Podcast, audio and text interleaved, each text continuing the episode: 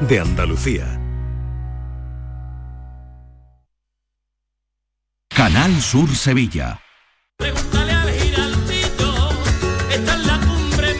Cuenta la voz de un sabio que para saber de Sevilla le preguntó al giraldillo por los lugares más bellos del barrio de Santa Cruz.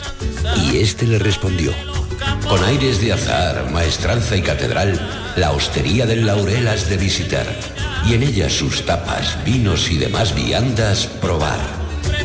La Hostería del Laurel. Visítanos en Plaza de los Venerables 5 o a través de nuestra web lahosteriadellaurel.com. Porque si le preguntas al giraldillo, Hostería del Laurel, no te la dejes atrás. Ven a vivir el verano. Las mejores playas y una gastronomía única te esperan. Albufeira. Sol, playa y mucho más. Visita albufeira.pt.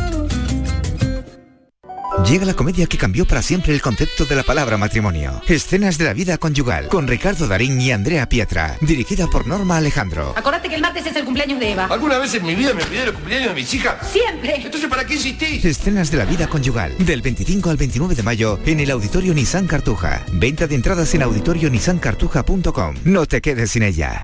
Celebra con nosotros el 27 aniversario y la 24 Feria de la Ciencia. Sábado 14 de mayo en el Parque de las Ciencias, Día de Puertas Abiertas. Te esperamos en Granada. Una actividad con la colaboración de la Fundación Española de Ciencia y Tecnología, Ministerio de Ciencia e Innovación. El 19 de junio de 2022 son las elecciones al Parlamento de Andalucía. Si quieres votar ese día y no puedes hacerlo, adelántate y hazlo por correo. Solicita la documentación necesaria hasta el 9 de junio en cualquier oficina de correos de forma gratuita o en la web correos.es. Una vez solicitada y recibida en tu domicilio, podrás enviar tu voto por correo certificado hasta el 15 de junio de forma gratuita.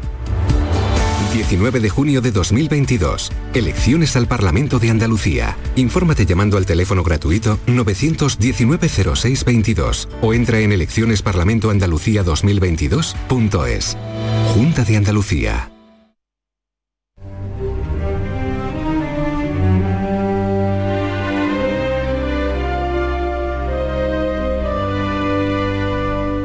La mañana de Andalucía con Maite Chacón. Podríamos titular eh, Me estudio una obra.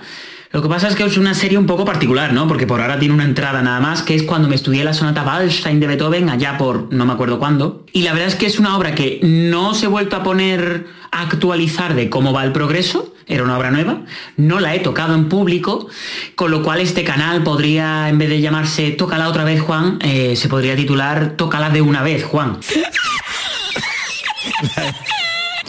Pero bueno, de promesas vive el mundo. Tócala otra vez, Juan. O tócala de una vez. Nos reímos mucho ayer viendo este, este fragmento de uno de los vídeos que sube Juan Pérez Floristán, el pianista. Buenos días, ¿qué tal? Buenos días, ¿cómo estáis? Muy bien, encantada de tenerte aquí. Igualmente de estar aquí como siempre. Tú sabes que mm, tú eres uno de nuestros artistas favoritos. Ole, muchas gracias. Está más delgado, Juan. Sí, sí, ¿Ha pasado sí, el COVID? conta- he pasado el COVID por otra segunda vez. vez en cuatro meses. Estoy de reformas ahora en mi casa. Eso es todo la reforma lo que me ha adelgazado. Sí, no, eso es tremendo. Ah, yo a los obreros los quiero mucho, eh, son buenísimos. pero cada día hay tres nuevos. Si no, este es el perlista, no este. Digo, bueno, que pase. Bueno, pues este es un, un canal que se llama así, Tócala otra vez Juan, que pueden encontrar en YouTube, donde Juan es muy generoso y explica, bueno, cómo se enfrenta uno a- Mm. al instrumento, cómo se enfrenta uno al piano. En este caso, aquí estás contando eh, cómo se prepara Mm. un concierto cuando vas a tocar con, una orquesta. Y cuenta desde el principio que es muy distinto, ah, mm, eh, diremos, eh, preparar una partitura cuando eres un solista, cuando vas a estar solo ante el piano, que cuando estás con una orquesta. Absolutamente. Yo, eh, a ver, este canal ha sido siempre un poco ecléctico, hecho de todo. Incluso tengo por ahí algún documental que le he grabado a mi abuela y tal. No todo es de música. Pero evidentemente lo principal es eso.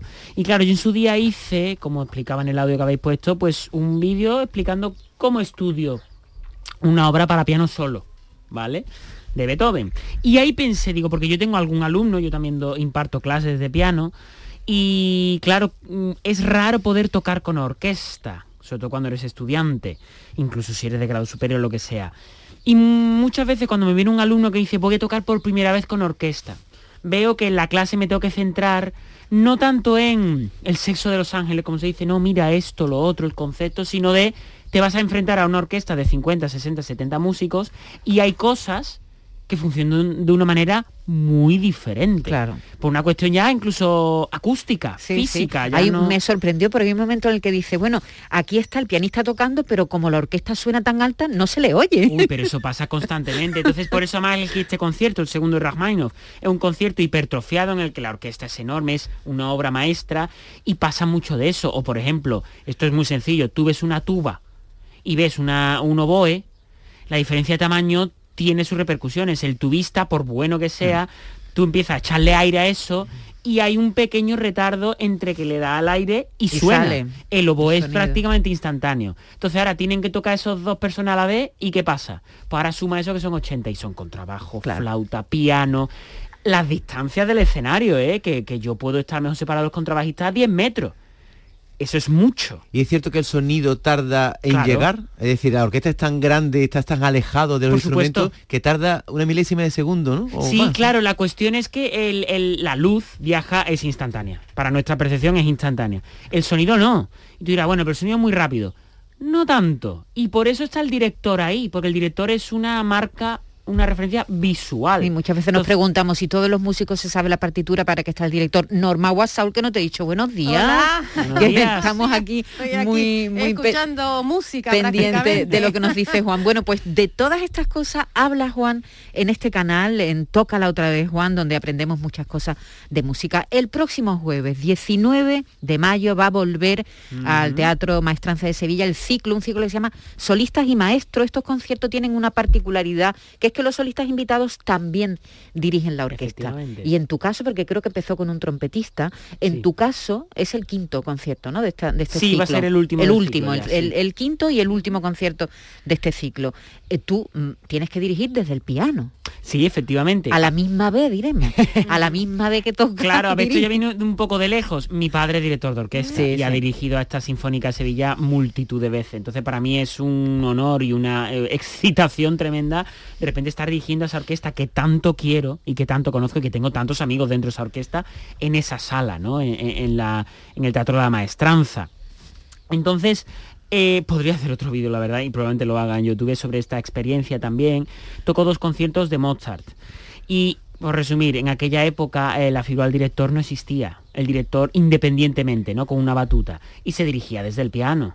O bueno, desde el clavicémbalo, el fortepiano, lo que fuera. Y entonces es recuperar un poco ese espíritu. Es decir, no es tanto el tío que manda y ya está, sino que es más música de cámara. Estamos ahí 30 músicos en escena y, y claro, la conexión entre músicos es mucho más ¿Y cómo se dirige desde el piano? Bueno, pues Porque a tú las dos manos tienen que estar apoyadas. Claro, en- es que la gente piensa que dirigir es sobre todo mover las manos. Dirigir el 80-90% es los ensayos. Es decir, lo que no se ve, como en todas las profesiones. La gente piensa que vosotros estáis aquí y vuestro trabajo es hablar. Esa es la punta al iceberg, pero ¿cuál es vuestro trabajo de verdad? Lo que hay detrás, ¿verdad? De informarse, de estar al día. Pues esto es un poco lo mismo. Ensayar, esa es la prueba de fuego del director, es decir, hacer que la orquesta suene como tú quieres. Y ya pues en el concierto, los músicos, concretamente la Sinfónica de Sevilla, son buenos músicos, tienen oído y me saben seguir. Que yo estoy tocando el piano, me siguen, ya lo hemos ensayado, ya lo hemos hablado. No, siempre, no siempre hay posibilidad de ensayar, ¿eh? es que no eh, los siempre, ensayos, los ensayos, a veces reunir a, a- a una orquesta con el solista y Hay tal. pocos ensayos Ay, en sí. los tiempos que corren, cada vez se ensaya menos. Sobre Ujú. todo hace, con- a- comparado con hace 50, 60 años, hoy se ensaya muchísimo menos. De hecho, en el en el vídeo te vemos ensayar con un móvil, ¿no? Escuchando Sí. una orquesta de fondo, Sí, ¿no? sí, o sea, yo eso ya no lo hago, yo eso lo hago como ejemplo para mis alumnos, pero sí, es otra manera de ensayar, es eso, que hay grabaciones solo de la parte orquesta y tú tocas encima en casa. Y ahora estás solo dedicada a la música porque tengo entendido que eres polifacético, tienes otro tipo de, de inquietudes. Te gusta Pues, el sí. cine, eh, no sé si estás diversificado o te toca ahora piano, piano, piano. o- A ver, yo creo que es una experiencia, una buena cura de humildad, eh, estar siempre aprendiendo. Cosas que no se te dan bien. Hay gente que, que- que intenta pasar el tramo de aprendizaje cuanto antes, va a la universidad y dice, venga, y ahora ya a recoger los frutos y a repetir lo que he aprendido durante mucho tiempo. Pero yo creo que con 29 años, por ejemplo, que tengo yo ahora, meterme a aprender teatro, por ejemplo, no arte dramático, sin saber, a ver, tiene muchas cosas en común con la música, pero no es lo mismo. Es una buena cura de humildad, de repente aprender a hacer algo otra vez desde cero y la cantidad de cosas que aprendes para tu oficio. También con las cámaras estoy, efectivamente, para mi canal de YouTube y todo eso. Soy, soy un culo inquieto. Ujú. Pero el escenario me imagino que te sirve para manejarte en espacios y ante el público, ¿no? Sí, totalmente. Y eso sí que la cuestión de la presencia escénica, la comunicación, el estar en el momento presente, ya lo traía de la música y se retroalimenta con el teatro.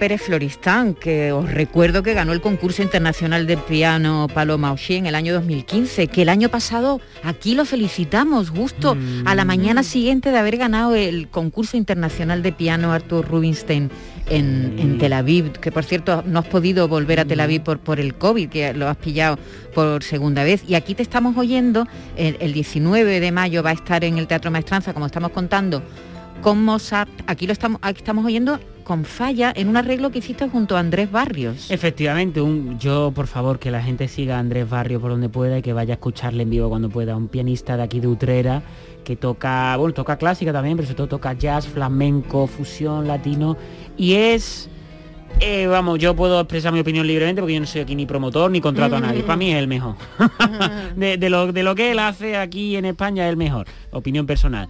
Y tengo la suerte de ser amigo suyo y hacemos colaboraciones a dos pianos de vez en cuando. sí. Eh, ¿Es de tu edad, de tu quinta también? Un poco más joven. Un poco más joven, Es incluso. muy- Incluso. Sí, tendrá más 25, joven. 26. Esta pregunta que te voy a hacer, porque hablando de la edad, tienes 29 años, Sí. eres un chico de 29 años muy atípico porque has tocado en los mejores escenarios del mundo, has hecho ya todo. Un chico de 29 años que ha hecho todo, ¿a qué aspira? ¿Cuál es tu sueño? Bueno, pues el 6 y 7 de junio estreno en la fundición una obra de teatro con mi clase de teatro, que la hemos estado creando todo este año. Es decir, una cosa que es, no tiene nada que ver con los grandes escenarios, pero que para mí a estas alturas de la vida es mucho más jodido. Bueno, bueno, por favor, se estrena como actor. En el Auditorio Nacional la pasada semana, en, a final de mes te vas de gira a Su- Suiza. Eh, sí, a Suiza y A- Alemania. A, Suiza efectivamente. y Alemania, y por donde aman tanto la música, Mm. pero ahora te tienes que enfrentar al cuestionario que te va a plantear Norma Wasaul, que a ella, ella siempre tiene eh, pregunta de una manera especial. Vamos a ver. Venga. Señor eh, Juan Pérez Floristán, a fin de conocerlo un poquitito mejor, le voy a someter a un breve cuestionario que he venido a denominar cuestiona- cuestionario a un Mozartbete, de Mozart y de Mozalbete, ya, ya que toma tienes ya. 29 años. Empezamos. Juan Luis Pérez Floristán o Luisito. Eh, no, Luisito no me ha llamado nunca nadie. Es la primera. Vamos, que no me ofendería, pero es que nadie le ha dado por llamarme Luisito. Joao me llamaba una amiga, eso es lo más raro que me han llamado en la vida. Me quedo muerta porque creo que en tu página está ¿El qué? Luisito, que en casa te llamaban Luisito. No, Juanito, si acaso. Juanito. Claro, si se llama Juan, ¿cómo le va a llamar mal? digo, qué Juan Luis. imaginación, Luisito. ¿De dónde Uy, habrá ¿cómo levanto esto? Esto es Ojo, como entrar. pasa palabra. No, Venga, empieza de nuevo. Esto es como entrar y que se te han- caiga el Me han instrumento. hackeado la, a lo mejor la página web y por Que se le caiga el ¿eh? piano. Que se te caiga la tapa sobre la mano. Madre mía. Venga, ¿cómo levanta- levanto tú esto? puedes Vamos levantar. A Venga, ver. trata de arrancarlo. Carlos. Sí, vamos a ver, empezamos de nuevo. Eh, si usted reflexiona y dice, el arte es política, eso lo ha dicho usted, Sí, ¿no? eso sí. En el Congreso de los Diputados está lleno de artistas. No. Bueno, depende de lo que llaman artistas, ¿eh? son artistas de la palabra a su manera, la verdad. ¿Las redes lo hacen más libre o más esclavo? Más esclavo. Si tuviera que definirse en un ritmo, Uf. Venga, vamos a decir en un eh, molto alegro. Venga. Si hubiera sido posible, ¿de quién le hubiera gustado recibir clases? ¿De Mozart o de Salieri? Hombre de Mozart, hombre claro. ¿Beethoven o Vivaldi? Beethoven. La jurado o la pantoja. La jurado. Buñuelo Tarantino. Buñuel. ¿De perro o de gato? Uy, perro. Vamos, eso es... Si tuviera que definir su carrera así en un tempo ahora, ¿cuál sería? Andante, moderato, alegre, alegreto. Su carrera. Ya, ya, ya, ya, ya. Pues buena pregunta. Vamos a decir ad libitum, que quiere decir eso, a tu aire. Dep- ¿no? Eso es lo depende que yo del querría. día, depende del día. Ahí va. Sabía que podía salir por ahí. ¿Cuida sus manos o las mete en cualquier sitio? O sea, en cualquier agujero. eh, Las cuido, pero no soy paranoico tampoco. Pero vamos, no juego al balonmano. ¿Corta jamón en Navidad? No, nada más no me encanta el jamón. Arreglo... ah, Corto queso, mucho queso todos los días. que Eso tiene sí. su riesgo también. Sí, pero menos, menos. ¿Es tan rápido con la lengua como con los dedos? Es decir, a la hora de hablar, no me interprete mal. No, no, ya, ya. Eh, sí, hablo demasiado rápido. Y de hecho ahora hablo más lento porque he aprendido de mis errores. Pero no, no, soy muy acelerado. ¿La aceleración le vale para la hora de, a la hora de tocar? No, precisamente. Eso es algo que he tenido que domar con el tiempo. Mm. ¿Usted que da cursos para trabajar el miedo escénico? Sí. ¿Mm? Eh, que se producen muchos artistas, en fin. Eh, ¿se ha, ha sentido usted ese miedo, pero a la inversa, el miedo a- en la intimidad con una persona, Hombre, con dos? Uy, Argentina, ¿eh? Ahí te ves cómo ¿Viste? son ¿Cómo son? Por supuestísimo, claro. Para seducir, ¿te sientas al piano, se sienta al piano y toca o se va de fiesta y, y que la noche le confunda? Eh, las dos me podrían valer, pero soy más de la palabra. O sea, de, de soltar un rollo, soltar un rollo y al final, claro. ¿Quién Caen. No, ¿quién, quién no cae, no? Antes visto se encantan, ¿no? Y para terminar, pondría de fondo para una noche de intimidad un revolconcito así entre las sábanas. Sí. ¿Pondrías tu música de fondo? Mm, No la mía. Bueno, si ella quiere, por supuesto, esto es un país libre. Pero no, no creo que... Interpretada por mí, no. No creo. Pues ya está.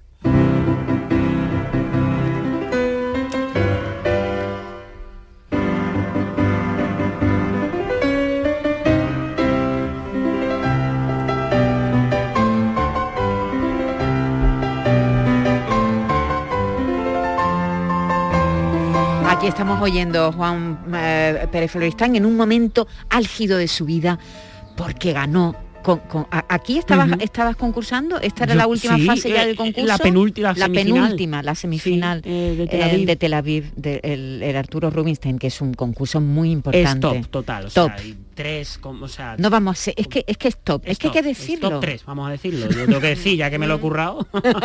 sí, sí, sí. Por cierto, que no que quiero se me olvidar, ahora que he hecho el miedo escénico, porque esto es algo importante para Sí. los músicos y que aquí en Sevilla yo creo que nunca se ha hecho. Doy esos cursos ahora en junio. Sí.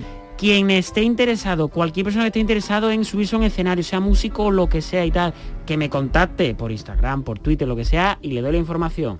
Yo no solo, me conocéis, no suelo hacer mucho spam o mucha publicidad de lo que yo hago, pero creo que esto sí es importante y le puede interesar a muchos alumnos. Hay muchos músicos que sufren esto porque yo siempre lo, lo- bueno, Paco de Lucía decía Sí, que lo, que lo sí, pasaba sí. fatal, ¿no? Antes de salir Fíjate. al escenario.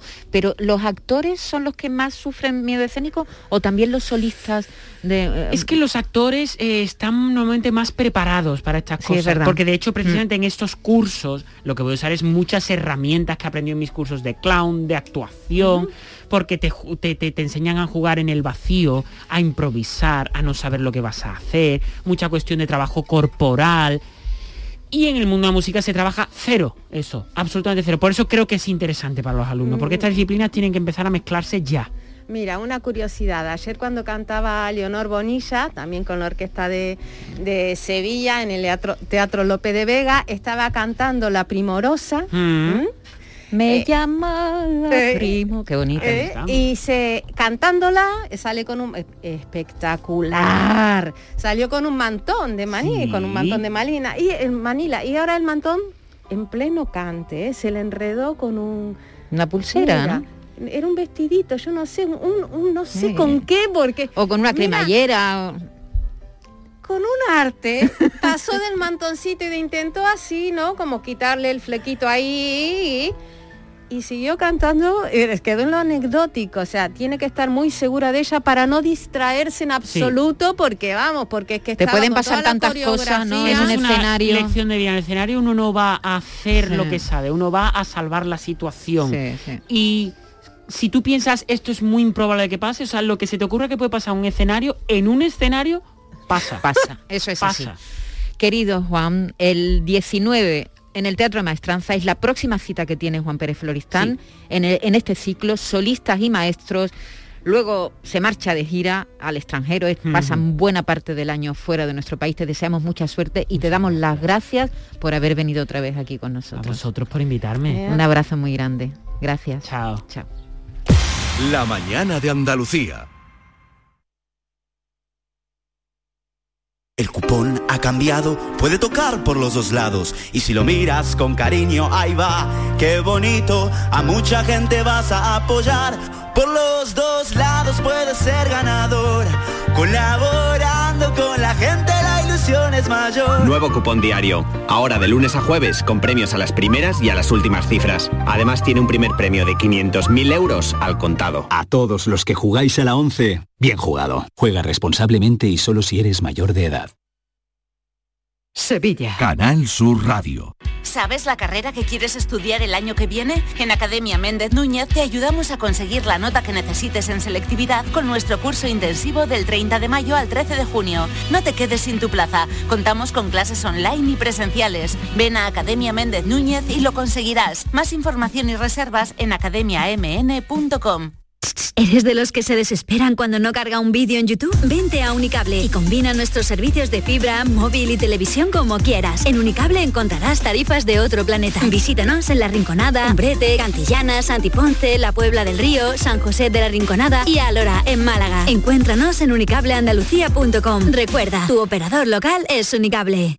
Ana, ¿qué te has hecho? Porque te veo genial. Pues ya eres la tercera persona que me lo dice hoy. En Clínicas Doctora Martán me han hecho un análisis personalizado de mi rostro y me he realizado algunos tratamientos estéticos. Con ella siempre obtienes un resultado natural. Además, la doctora Martán es especialista en relleno de labios. Los resultados son espectaculares. Ponte en las mejores manos y saca tu mejor versión. Clínica Doctora Martán, en Alcalá de Guadaira, calle Mairena 16. Bienvenidos a Sacaba. Mil metros de electrodomésticos con primeras marcas. Grupos Whirlpool, Bosch y Electrolux. Gran oferta hasta fin de existencias en Sacaba. Lavadoras de carga superior in the city Whirlpool desde 199 euros. Solo hasta fin de existencias. Solo tú y Sacaba. Tu tienda de electrodomésticos en el Polígono Store en calle nivel 23. Sacaba. ¿Tienes una limpia o cualquier aparato del hogar que no funcione? En Quality Hogar somos los únicos que te lo reparamos con piezas y recambios originales. ¿Quieres cambiar tu limpia o tu vaporeta antigua por una nueva? Con Quality Hogar puedes hacerlo con las mejores condiciones y financiación. Llama ahora y pide tu presupuesto gratuito y sin compromiso. 937-078-068.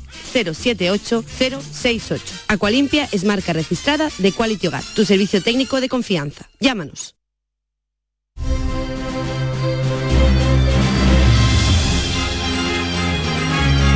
La mañana de Andalucía con Maite Chacón. Como todos los viernes recibimos a nuestro compañero Bernardo Ruiz. Hola Bernardo, ¿qué tal? Buenos días, Maite. Eh, estamos aquí con Norma, con hola, David, Bernardo. encantado. ¿Dónde nos llevará hoy Bernardo? ¿Dónde? El, fin de semana ya estamos tocándolos con los dedos y nos vamos a ir a Córdoba. Nos vamos a ir a los patios, nos vamos a ir a tu ah. tierra porque tú eres cordobés, pero nos quieres contar algo que igual contamos menos, ¿no?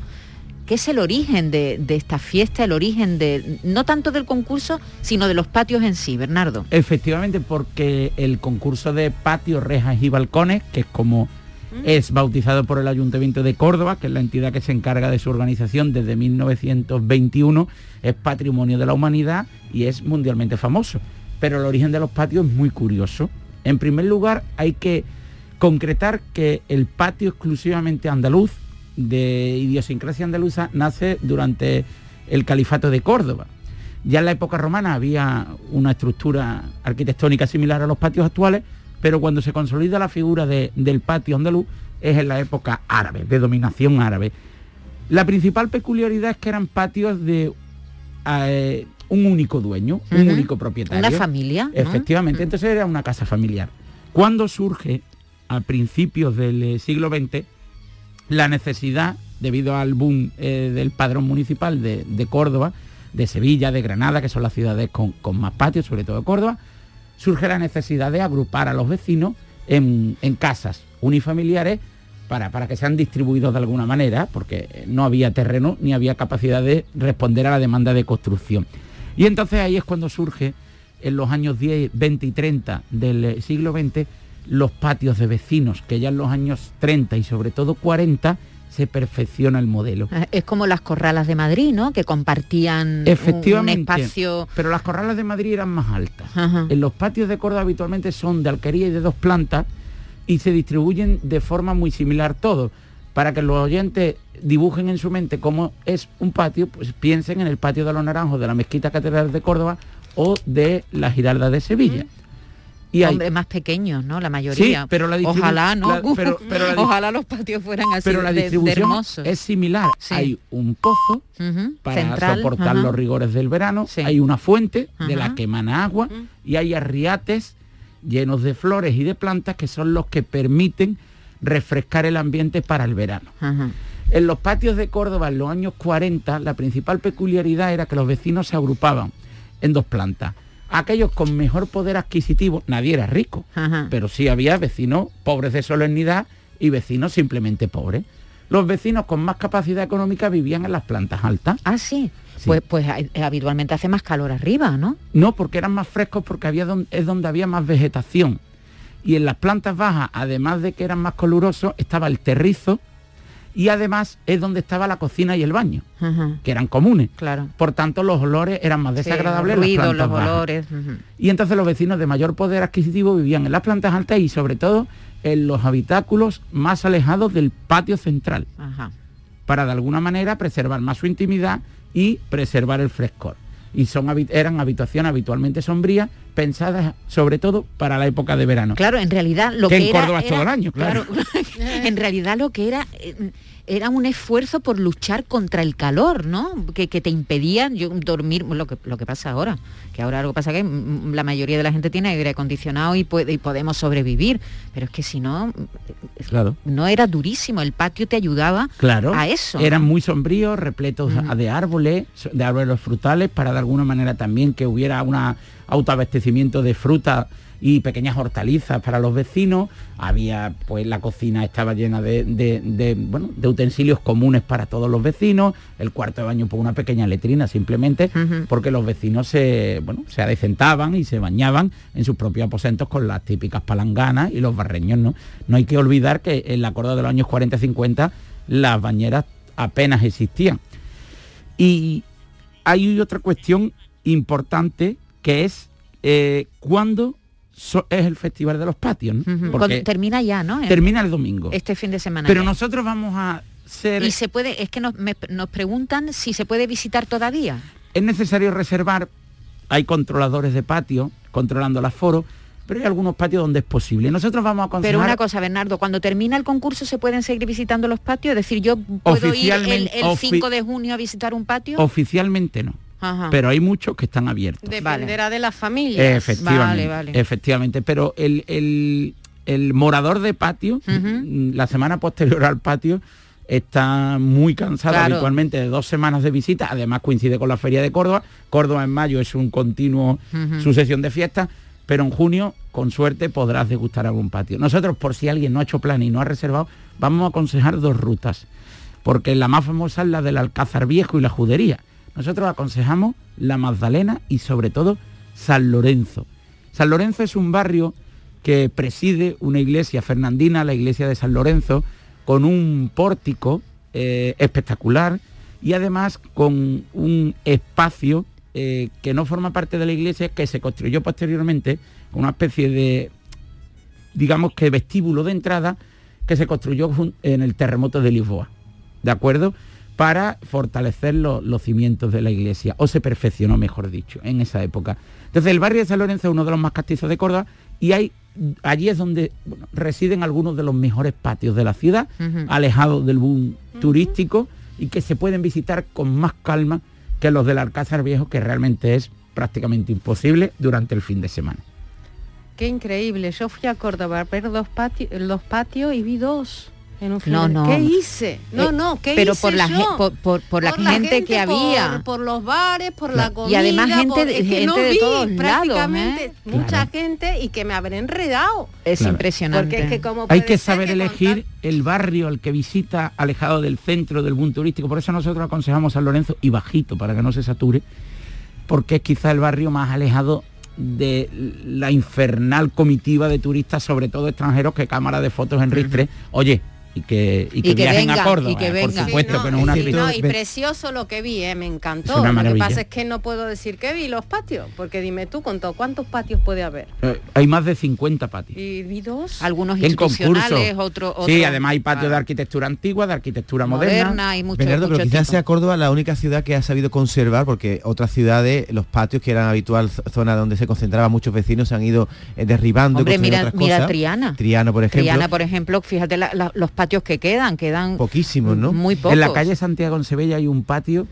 que he logrado visitar mm, similar a la estructura de los más grandes, cierto, a los patios de Córdoba, pero que es un patio que aconsejamos visitar. ¿Pero por qué motivo en Córdoba se han conservado tantos, mucho más que en otras ciudades? Porque Córdoba es una ciudad que al final está abrigada junto a la sierra, es una ciudad relativamente llana, profundamente alzada sobre un valle, pero la, la- sierra está muy cerca de su casco urbano, entonces la necesidad de construcción al final está asfixiada por ese entorno. La zona de Fátima, que es la zona norte de Córdoba, la zona del Brillante, la zona del Naranjo, sí que es cierto que aún hay posibilidad de construir, pero la ciudad se ha abrigado en torno al centro. Y entonces se ha reutilizado ese modelo de vida primitivo de los años 40 y 50 y se ha adaptado simplemente a las necesidades del siglo, del siglo XXI.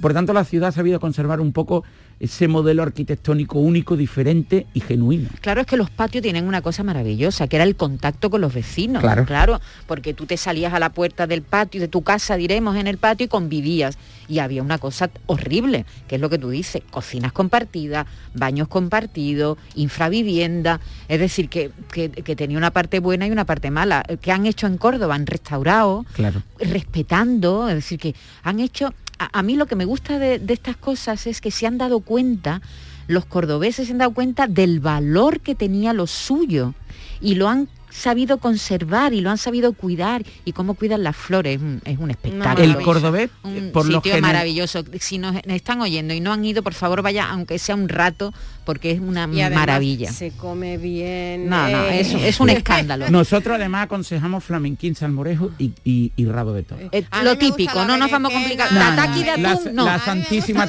la santísima trinidad de los fogones de, de Córdoba. tataki, de atún, nada, Nada. ni nada de Y eso. si no ven patio, que Sí. vayan, por ejemplo, a la Sociedad de Plateros, que es un restaurante Ajá. distribuido en torno a un patio central. Muy bien. Bernardo, ¿te quieres quedar que nos vamos a ir a Sí, Cádiz pero un momento? antes de que te vayas a Cádiz, Sí. porque hemos preparado la excursión y el viaje debe Sí. ser amenizado con música. ¿Y quién mejor que la música de un genio?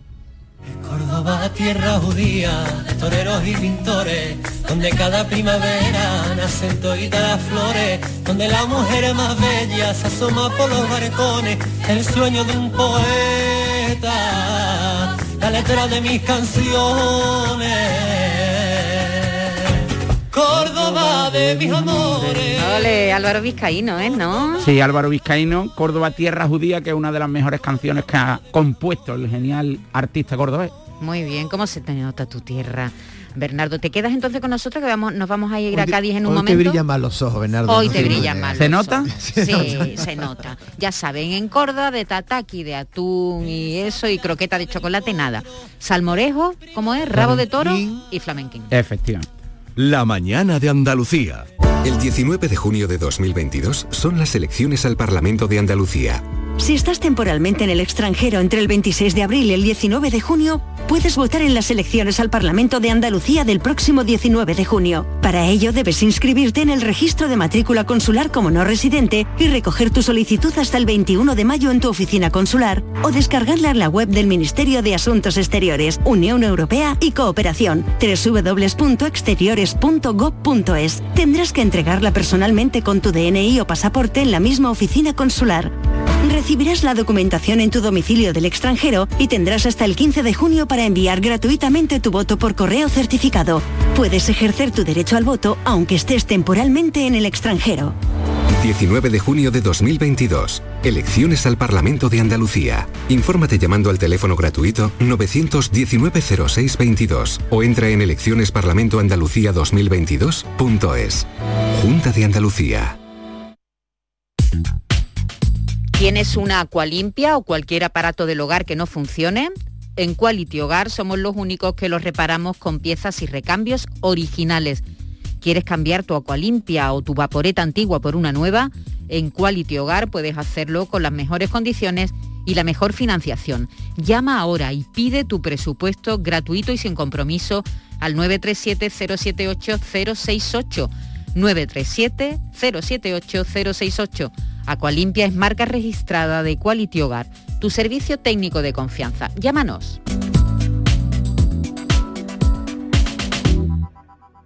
Sonreír mola, pero ¿cuál es tu secreto? Mi secreto es ser transparente siempre. Llevo ortodoncia, pero es invisible. Solo este mes en Vitaldent, llévate un 15% de descuento en ortodoncia invisible. Descubre el secreto de tu mejor sonrisa al mejor precio. Y haz del mundo tu pasarela. Pide cita en vitaldent.com. Cambiar el mundo. Cambiar lo que haces y cómo lo haces. Dar una segunda vida a las cosas. Apostar por el sol. Valorar cada gota de agua. Silestone ha cambiado. Presentamos la primera superficie mineral híbrida con tecnología Hybrid. Fabricado con energía eléctrica renovable, agua reutilizada y materiales reciclados. Más sostenible. Más Silestone. Silestone. Cambiando el mundo desde la cocina. La mañana de Andalucía con Maite Chacón.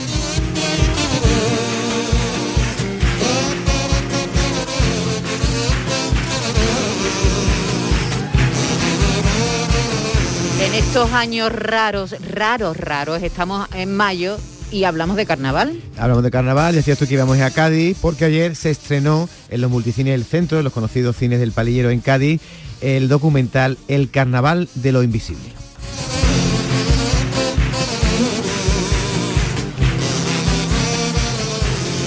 Yo siempre me quería dedicar a, a crear, a la música, a, a- a construir, y no sabía cómo encarrilar mi vida. Y el carnaval me salvó. Vale, yo lo llevaba en el ADN, en mi genética estaba, pero me dio la posibilidad y la oportunidad. Y aquí sigo. Yo no sería absolutamente nada si no fuera por el carnaval de Cádiz. Es más, yo no sería nada sin Cádiz. El carnaval de Cádiz lo que lo hace absolutamente diferente al resto de carnavales es la copla, lo que se canta, lo que se dice y cómo se dice. Mm, disfraces hay en todos los carnavales, Eh, en, en todos los carnavales hay desfiles, en todos hay carrozas, en todos hay cabalgatas, de un estilo o de otro. Pero no en todos se canta como se canta aquí, ni se canta lo que se canta aquí. Eso realmente es lo que es digno de admirar, ¿no? Que gente que no se dedica al arte, pues sea capaz de hacer ese tipo de cosas, sea capaz de invertir su tiempo, su trabajo, su dinero, para ofrecerle eso gratuitamente a, a la gente, ¿no? Sin saber si lo va a recuperar o no. Bueno, vamos a hablar con uno de los directores de este documental que yo, es Pedro Parrado. Buenos días, Pedro. que creo que tuvo un éxito alucinante. Me llegan ecos del estreno, Pedro, me dicen que, bueno, que a- allí había mucha gente de carnaval viendo eh, el estreno del documental y que la gente salía encantada, sobre todo porque de carnaval se habla mucho, pero vosotros habéis fijado en un aspecto concreto. ¿Qué habéis querido contar del carnaval de Cádiz que no se conozca, Pedro? Bueno, muy buenos días a todos. Lo que hemos querido contar, Jaime y yo... eh, Jaime el Roldán, director, el otro Jaime director, Roldán sí, sí. Y, y yo es, eh, bueno, lo que nadie ve o nadie conoce de lo que hay detrás del carnaval. Esas figuras y esas personas que, que año tras año trabajan todos los, mm, prácticamente los meses del año y de una forma que no tienen visibilidad, como son costureras, como son escenógrafos, maquilladoras y luthier, y que nadie o muy poca gente de Cádiz les pone cara. Entonces queríamos, a través de varias historias muy humanas, de dar a conocer ese trabajo eh, tan creativo que, que hacen cada año con esa avalancha de pasión eh, toda esta gente.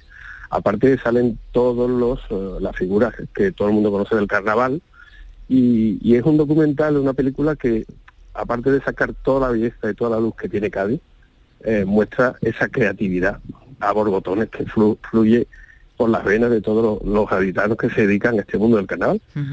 Y, y la verdad es que nos ha quedado, no porque sea nuestra, nuestra hija o nuestro hijo, pero nos ha quedado muy bonita ayer.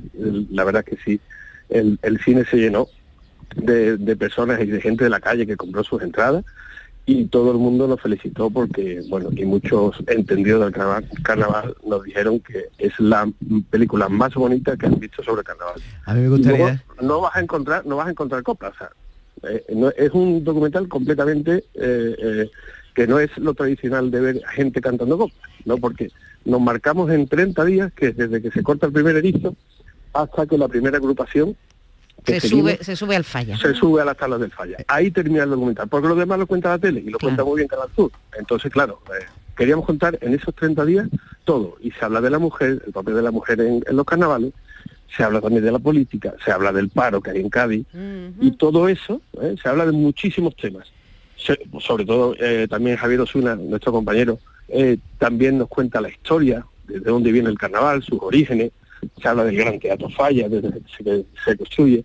O sea, toca todos los temas, pero de una forma muy muy bonita y- y muy, cuidada. El documental eh, Pedro es espectacular, todo el mundo que estuvo ayer allí lo coincide. Yo quería incidir en eso, en la, en la, eh, comunicación de compañeros como Javier Osuna, Manolo Casal, todos compañeros de esta casa que también han participado, ¿no? Sobre todo Manolo Casal, que es también un mito en el mundo del carnaval, ¿no? Al punto, desde el punto de vista de la comunicación, ¿no?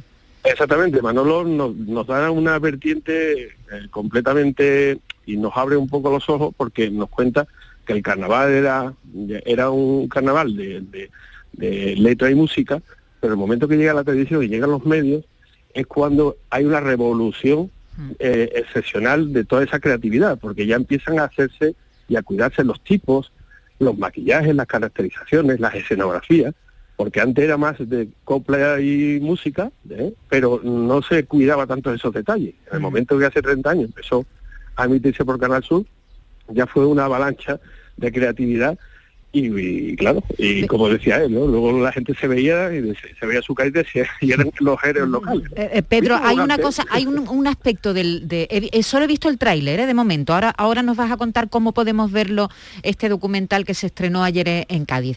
Hay una, una frase que dice una, mm, no sé, no sé quién en el, en el documental, que es no hay una, fa- una tienda de una fábrica o una tienda que venda el calzado del- para el carnaval. No hay una tienda de telas en Cádiz. Se tienen que encargar los zapatos que, usan las agrupaciones, se tienen que encargar a Elche por cientos. Entonces, Sí. Es, ese tipo de cuestiones también os la planteáis, ¿no?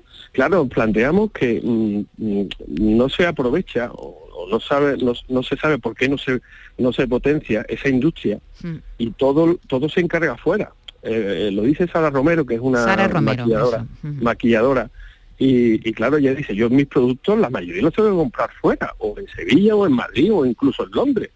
Eh, ella no se refiere a que no haya tiendas, que tiendecitas hay, Sí. pero se, se refiere a la industria de tener fábricas aquí de telas, porque la- la- las costureras se tienen que ir a comprar tela o a, o a Jerez o a Sevilla, que es lo más cercano que tienen. Y Entonces Pedro- no, no se sabe cómo puede, eh, ¿sabes? Dar, dar Sí, la eh, ciudad aprovecharse de este empuje que tiene el carnaval, también económicamente. Pedro, que Norma. deberían producirse cambios dentro de, de la situación y hacia dónde va el carnaval. Hay, hay, eh, hay una evolución, está habiendo una evolución, hasta dónde puede llegar, si va a acabar eh, perdiendo su esencia. Yo creo que no, yo creo que aunque el carnaval, y lo, lo hemos hablado con Manolo Casal, eh, eh, ha evolucionado y está evolucionando, pero la esencia no la pierde. A lo mejor si todo se indu- industrializa, a lo mejor puede perder, pero yo creo que no, que no perdería su esencia porque eh, el carácter gaditano y el carácter de las personas que trabajan en el carnaval, eh, es que Cádiz es, es un, tiene algo especial. Además nos lo dicen durante toda la película muchos de los autores que, que, que Cádiz tiene una esencia especial, tiene un arte especial, son muy rápidos, son muy veloces para, para los chistes, para coger las, las cosas, y la verdad es que yo no creo que, que se vaya a perder nunca esa esencia que tiene el gaditano. Bernardo, tú querías preguntarle algo a Pedro. Eh, Pedro, eh, ¿el carnaval de Cádiz lo disfruta el gaditano solo fuera del concurso? Porque da la sensación, al menos desde el exterior, que durante el concurso al final es una fiesta proyectada hacia el exterior y que el gaditano, pese a ser protagonista, no la disfruta tanto como en el periodo preparatorio y post-carnavalesco, ¿no? Hombre, la, la gente que entra en el teatro son, son menos. El- Donde más disfruta el, el gaditano es en la calle, el Claro. carnaval de la calle, que es el que viene después del concurso, del COA. Eh, pero ellos disfrutan, los que son artiles del carnaval, disfrutan lo- los previos, durante y el post, ¿sabes? Porque es que aquí se disfruta muchísimo del carnaval. ¿Dónde podemos ver el documental, Pedro? Pues lo podemos ver en, en los cines centro del Palillero, lo más conocido como el Palillero. ¿vale? Va a estar eh, en unas dos semanas ahí, en funciones, creo que hay cuatro funciones diarias. ¿Y en el resto de Andalucía, que no sea Cádiz?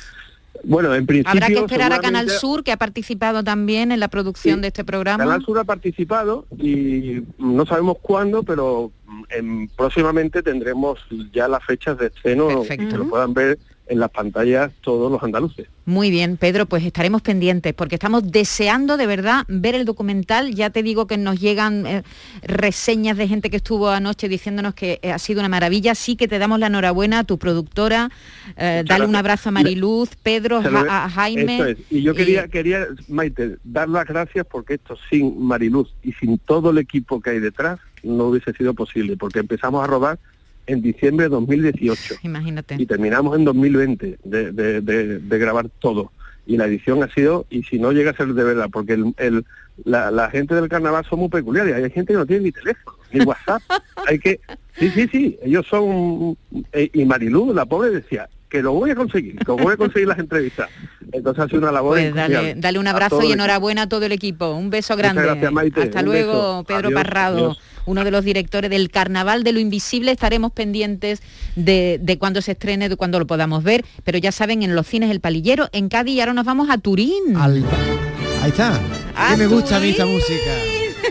¿Por qué? Porque en el Pala Olímpico de Turín, mañana a las 9 se celebra ya la fase final de Eurovisión. Hemos estado viviendo las semifinales esta semana en la que España no participa porque está clasificada y ya tenemos incluso canciones candidatas. ¿Habéis escuchado la nuestra, no? Hombre, por favor. Chanel.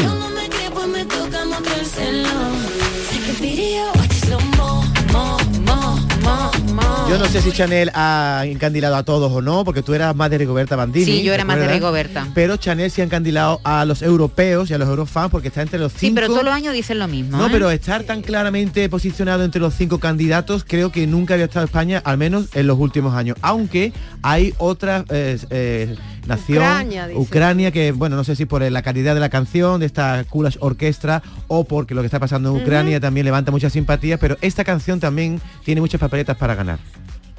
Ucrania. Ahora la escuchamos. La- Suecia ah, también. perdón. A ver si la podemos escuchar. ahora. Bueno, ahora lo escuchamos. Vamos a saludar. Esta, esta es, la, esta es la de Ucrania. Esta es, ahora escuchamos de Ucrania. Esta es la de Cornelia de Suecia. Ah, la oí ayer. Que se- Suecia es un país que trabaja muy bien Eurovisión y tiene Sí, un festival sí, sí, magnífico. ha ganado muchas veces, ¿eh? Ha ganado muchas veces, creo que esta serie la séptima si gana. Epa. Y que tiene un festival que en cuanto termine Eurovisión ya están preparando el siguiente. Y esta es Cornelia, una de las cinco favoritas. favoritas. Dicen en algunos lugares la dan casi casi no, no ganadora, pero sí, si no la primera, la segunda. Pero te- pa- vamos a, a- a saludar a Antoné. Él es un eurofan de aquí de Andalucía que llegó, está desde el miércoles en Turín, imagínate, la- la- es de Jerez y vives en Madrid, ¿verdad Antoné? Buenos días. Hola, buenos días, ¿qué tal? ¿Qué tal? ¿Cómo vais por Turín? Genial, eh, o sea, con muchísimas ganas ya de, de que llegue mañana sábado. Aún estamos con el cansancio de la gala de, de ayer, que fue impresionante. La estuve viendo en casa, sí, sí, que eh, bueno, Un, un ambientazo que hubo ayer con muchísima pena aquí en Turín los Eurofans porque había canciones en la segunda semifinal muy buenas que se quedaron fuera, como Chipre, Malta, Albania. y sorprendentemente, Albania, bueno, Albania sí fue en la primera semifinal que se quedó fuera y sorprendentemente ayer nos sorprendió muchísimo que Rumanía pasara a la final. Sí, sí, a mí, Sorprendió tam- a mí muchísimo también me sorprendió, a mí también. Por cierto, Antonio, aquí decimos, y, y yo creo que todos los años lo decimos, tiene muchas posibilidades la canción española, tal, pero es verdad que Chanel está triunfando en los días previos de, del- de Eurovisión.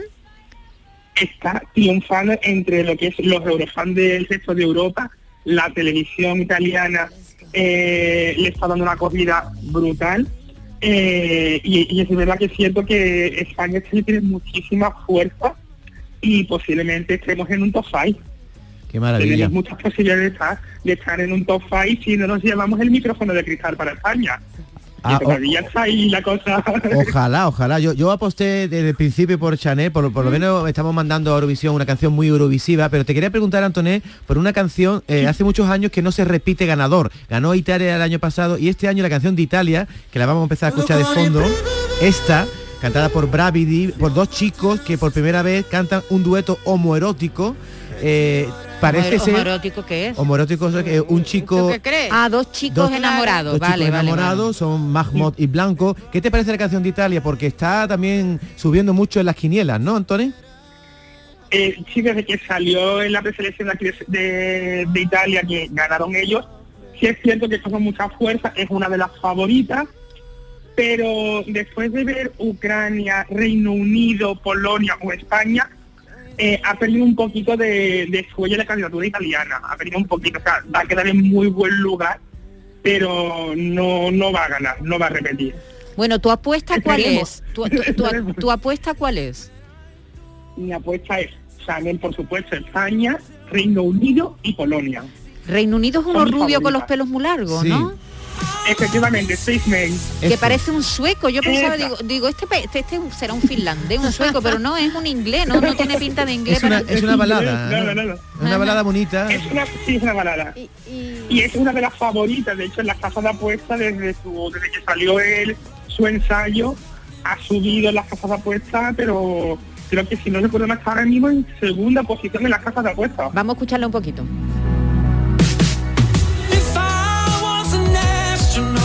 Speak to satellites. My system. Oyéndolo solo sí, sí me recuerda un poco a- incluso a Freddie Mercury, tiene, tiene como su empuje, Norma. Y volviendo un poco a Chanel, ayer estaba espectacular vestida, o por lo menos las imágenes. Eh, ¿Cómo puede desafiar ahora haber estado tan sexy? ¿Qué se va a poner? ¿O re- repiten traje? ¿O ven si ese traje le vale y para hacer un Yo también lo pensé, digo, repetirán Re- traje, el, el mismo traje, no, no. Sí, eh, eh, en los ensayos siempre suelen llevar, cada participante suele llevar varias propuestas por el tema de cámara, imagen, cómo queda en el escenario, pero al parecer el traje que llevo en el, en el tercer ensayo ya es el oficial, que es el de Paloma El de Spain, Paloma Spain. Con el body, Es el- el, bonito. body de... Tiene un cuerpazo, ¿eh? Hombre, el body de Sí, sí, pedrería, ¿no? decir lo que quiera. De todas maneras, Antoné ya ha dicho Chanel que va a llevar alguna sorpresa que no se ha visto, alguna cosa nueva. A mí me gustaría introducir una cosa en el debate, Antoné. Eh, siempre se habla en Eurovisión de si ganan las, las canciones que tienen calidad o aquellas que les llegan al corazón, porque al fin y al cabo son los televotantes los que Oh, el finalmente país deciden. también, ¿eh? Y en este caso tiene tanta fuerza lo de la guerra de Ucrania que aunque ya era una buena canción antes de que Putin invadiera Ucrania, parece ser que la gente va a votar en masa a Ucrania. ¿Eso es también lo que se está viviendo o se respira esa sensación en Turín? Sí, sí se respira esa, esa sensación de, de hecho en, los, en, en la semifinal y en los ensayos es uno de los países con mayor ovación del público en, en el estadio. Eh, la gente quiere mucho a Ucrania y si es cierto que la candidatura es fuerte, es buena, pero también la situación del país pues les está ayudando desgraciadamente porque la situación que tienen allí es complicada pero les está, les, está- les está ayudando mucho también a que cojan más fuerza y que la gente se esté volcando con, con Ucrania. Vamos a escuchar un poco la canción.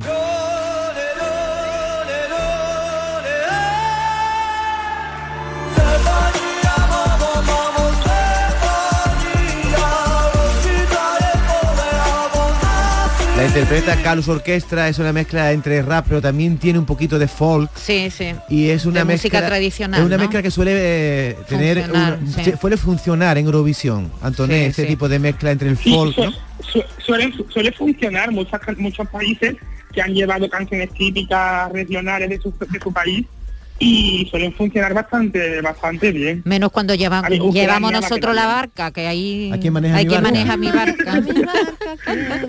o Es que Peret, que tampoco barca- funcionó, ni, ni Y funcionó la barca, ni fun- bueno, pero Chiquili 4 quedó mucho mejor que otros que han ido, que tienen más como más Oye, Antonio, para terminar, estamos hablando de las favoritas, de Ucrania, de Suecia, de España, de Italia, pero ¿hay margen para la sorpresa para que gane, yo qué sé, Chequia o Que ni Rumanía? te o- imagines.